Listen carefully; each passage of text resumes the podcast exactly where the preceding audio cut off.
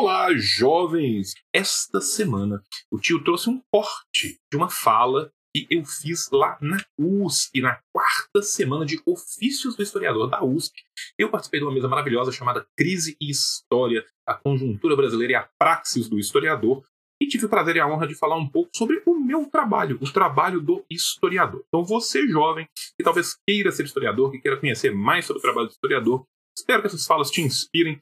E é isso, vamos que vamos. Um beijo no coração de você até o final do vídeo. Nosso bagulho é fazer a revolução.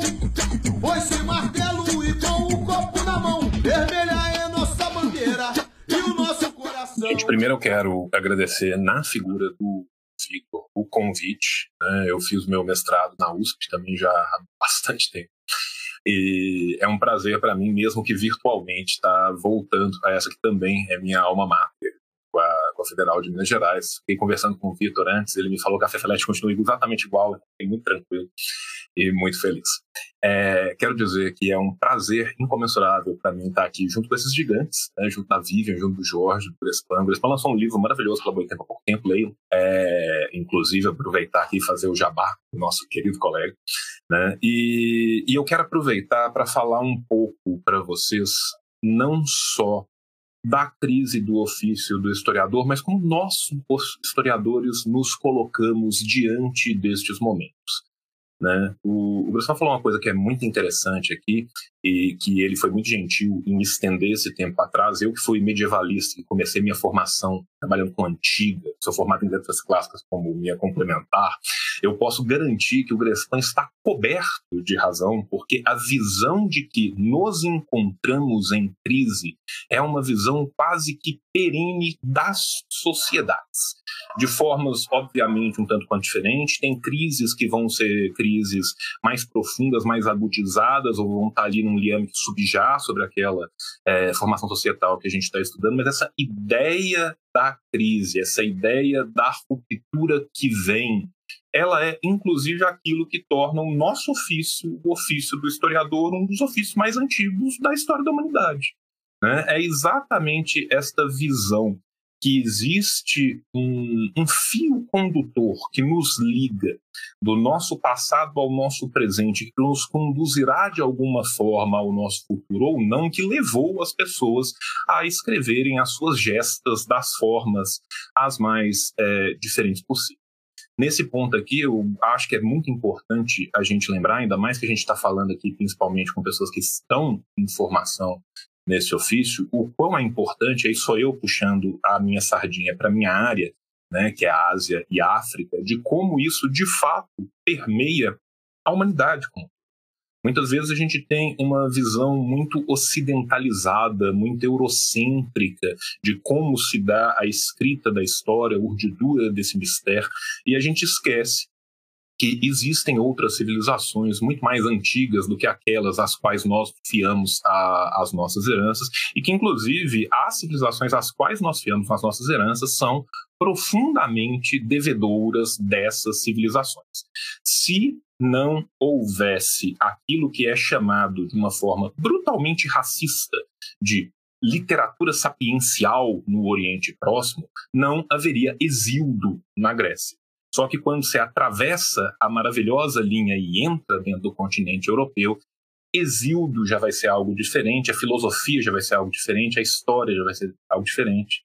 E esse pessoal ali do canto produz um outro tipo de coisa. Pois muito bem, o que nós né, que somos de alguma forma é, a combinação de todos esses processos vamos produzir hoje depende muito de como nós nos posicionamos em relação a esses processos.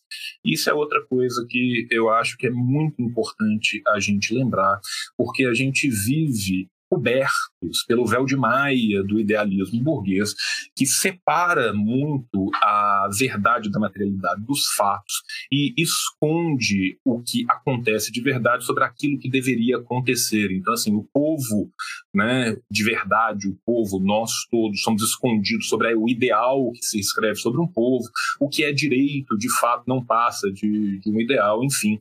Nós estamos aqui né, nessa luta de tentar, de fato, civilizar a civilização é uma luta continuada que perpassa toda a modernidade, toda a contemporaneidade, e se existe de fato algum rudimento do que se pode crer chamar no futuro de civilização hoje em dia, é exatamente por causa da luta continuada e abnegada de todos esses que são é, oprimidos por essa, por essa máquina de moer gente chamada capitalismo, né? e que não era tão diferente assim em outros sistemas econômicos e sociais que precederam estes nossos, mas que nós estamos forçados a viver nesse. Então, como infelizmente, né, a não ser que você tenha crenças muito diferentes da minha, nós não vamos poder escolher no futuro uma outra vida para nós vivermos, será nessa vida que nós vamos né, lutar essas Bem, é, eu queria começar é um termo forte, que eu já devo estar quase cinco minutos falando bobagem. Aqui, cinco minutos. Vitor acabou de me falar. Eu quero começar, entre aspas, a, a minha fala com duas citações que eu acho que são fenomenais, que eu acho que falam muito para nós historiadores e falam muito sobre nós historiadores, o que, que a gente deve pensar. A primeira delas que eu separei é do Benjamin, que é assim, todos vocês já leram Ad Nauseam ou Benjamin, estão cansados de ver historiador citando Benjamin para historiador, né? Eu, eu devia receber um demérito aqui, mas irei fazê-lo da mesma forma, que é a tese 6. Articular historicamente o passado não significa conhecê-lo como ele de fato foi. Esse como ele de fato foi aqui já é uma crítica ao Rank. Né? Essa frase é uma frase rankiana, ela não está em aspas à toa, ela é o maravilhoso wie es eigentlich gewesen, né? como de fato aconteceu. Por quê? Porque o Rank queria mostrar a história como ela aconteceu, sem tirar nem pôr. Isso aqui é vero... não é nem verossimilhança, é a verdade total e absoluta dos fatos erigida sobre os grandes homens. A gente já está bem para além disso e a gente continua significa apropriar-se de uma reminiscência tal como ela relampeja no momento de um perigo. E aqui o termo perigo, o nosso termo crise aqui fica muito perto. Cabe ao materialismo histórico fixar uma imagem do passado como ela se apresenta no momento do perigo ao sujeito histórico sem que ele tenha consciência disso. O perigo ameaça tanto a existência da tradição como os que a recebem. Para ambos, o perigo é o mesmo: entregar-se às classes dominantes como seu instrumento. Em cada época é preciso arrancar a tradição ao conformismo que quer apoderar-se dela, pois o Messias não vem apenas como Salvador, ele vem também como vencedor do Anticristo. O dom de despertar no passado as centelhas da esperança é privilégio exclusivo do historiador convencido de que também os mortos não estarão em segurança se o inimigo vencer. E este inimigo não tem cessado de vencer. Este inimigo não tem cessado de vencer é uma frase que foi dita pelo Benjamin, mas se tivesse sido dita por Sinlek Unini, enquanto ele escrevia o Shanak Muru no século XVIII a.C. da Babilônia, caberia tão bem quanto como caberia se tivesse sido dita durante, vamos falar aí, o, a reforma do século XII, que é uma reforma muito pouco conhecida na Idade Média, que criou um chabu louco entre a igreja na Inglaterra a igreja na França, e, e vários outros momentos da nossa história. Ou seja, por mais que a gente tenha que entender e reconhecer as idiosincrasias, as especificidades do nosso tempo, a gente tem que entender também essa longue para ser brodeliano que perpassa né, todo esse nosso percurso como historiador. A segunda citação que eu quero trabalhar, a tese mais clássica de todas, do menino Marx, um beijo para Sabrina Fernandes, que no Brasil conseguiu virar como pessoa o que a tese era. Então, hoje em dia, você fala tese 11, tem muito jovem que não sabe o que é a tese 11, que não leu o Ad Feuerba, mas sabe quem que é a Sabrina. Então, parabéns para a Sabrina, golpe de marketing genial, né? Que é a mais clara de todos. Os filósofos têm apenas interpretado o mundo de diferentes maneiras. A questão, porém, é transformá-lo. Onde que isso liga o ofício do historiador, liga a crise, liga isso tudo que a gente está falando junto? liga exatamente que o nosso ofício é transformar este mundo, salvando os nossos mortos do perigo constante e trazendo à baila uma transformação que é um projeto emancipador de mundo. O historiador, ele não é um sujeito que paira diutianamente sobre a história, voando como um ente cataplasmático e observando tudo. Ele está fazendo ela de dentro da história, ele é partícipe dessa história. Se tudo der certo, será condutor da mesma. O que eu quero falar com vocês aqui, quero convidar mais do que isso a cada um e a todos vocês que optaram por dedicar a sua vida ao ensino de história, pesquisa de história, transmissão do conhecimento crítico sobre a história, é que é óbvio que vocês não fazem isso com seus olhos voltados para trás, vocês fazem isso com seus pés fincados no presente, seus olhos voltados para frente. O que o historiador faz em última instância é, a partir dessas análises críticas, desse arcabouço que a gente erige sobre o nosso passado, a gente tentar uma construção emancipadora do nosso presente do nosso futuro, para ver se a gente, no mínimo, consegue errar diferente. Né? A Vivian vai poder falar daqui a pouco, e a Vivian vai falar de uma experiência que é uma experiência vívida, que é uma experiência da carne, que é uma experiência umbilical. Conhecer essa experiência é extremamente importante, não olvidar jamais essa experiência é extremamente importante para evitar que nós repitamos essa experiência. Então, assim, o nosso serviço como historiador ele é um serviço de clínica social. Né? O historiador, em última instância, né, eu me arvoro aqui a roubar o, o lugar de Franz Fanon, nós somos grandes psicólogos sociais. Nós estamos mostrando para a sociedade coisas que já aconteceram, coisas que vêm acontecendo e dando dicas de coisas que podem ou não podem, ou devem ou não devem acontecer. Então, a gente tem um trabalho ele é riquíssimo, ele é abertíssimo e ele, portanto, nos apresenta o passado completo da humanidade até agora para a gente fazer. E a gente tem milhões de fontes diferentes para fazê-los, milhões de modos diferentes para fazê-lo, mas uma coisa que nos une a todo é essa busca dessa verossimilhança histórica para tentar, de fato, agirmos sobre aquilo que nós estamos vivendo hoje.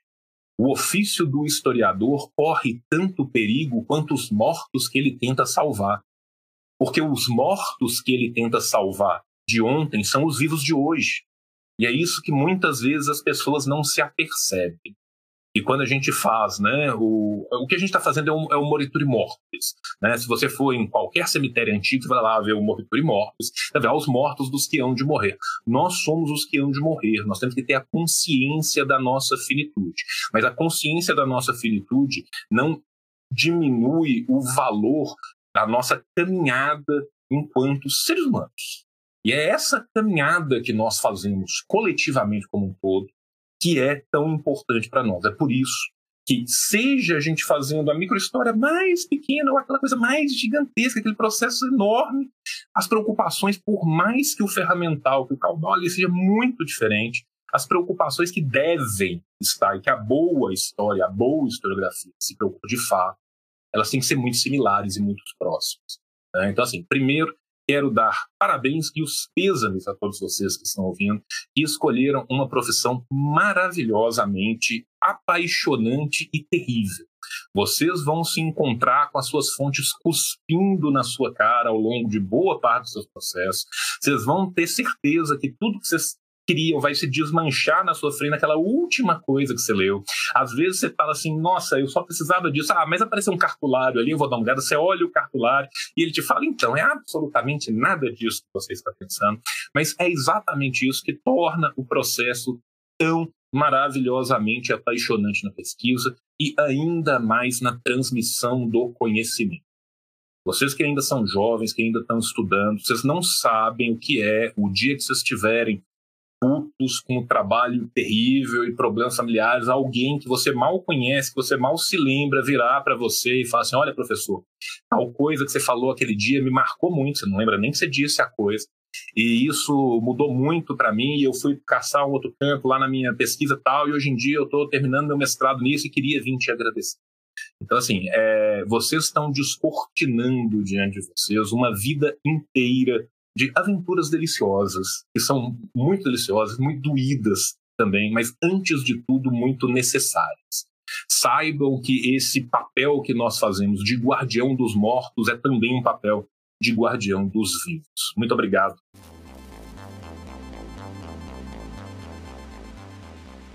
Pois muito bem, o vídeo terminou, acabou, morreu. E foi ótimo. Eu espero, para mim, para você e para todos. Você que continua aqui com a gente, vem agora o nosso querido Paraíso dos Cupom. Temos um cupom só, cupom da nossa parceria eterna com as Ciências Revolucionárias. Um beijo para o menino Klaus, um beijo para as Ciências Revolucionárias. Assim disse João separadinho, escrito aí na tela, te dá desconto lá em todos os livros da ciência revolucionária, cada livro mais maravilhoso que o outro. E por falar em ciências revolucionárias, nós estamos com um catarse pelas ciências revolucionárias. Eu e o Klaus e o Léo estamos trazendo o livro Fraude, Fome e Fascismo. O Rafa vai colocar algumas coisas do catarse aqui. catarse.me barra fascismo. Conheça nosso trabalho, ajude, apoie, compartilhe. Então é isso, meus amores. Beijo no coração de você. Paz entre nós guerra aos senhores. Mantenha esse canal vivo. Como? Entrando no nosso padrinho, entrando no nosso Apoia-se. Por favor, colabore conosco. Beijo no seu coração. Venceremos. Tchau, tchau!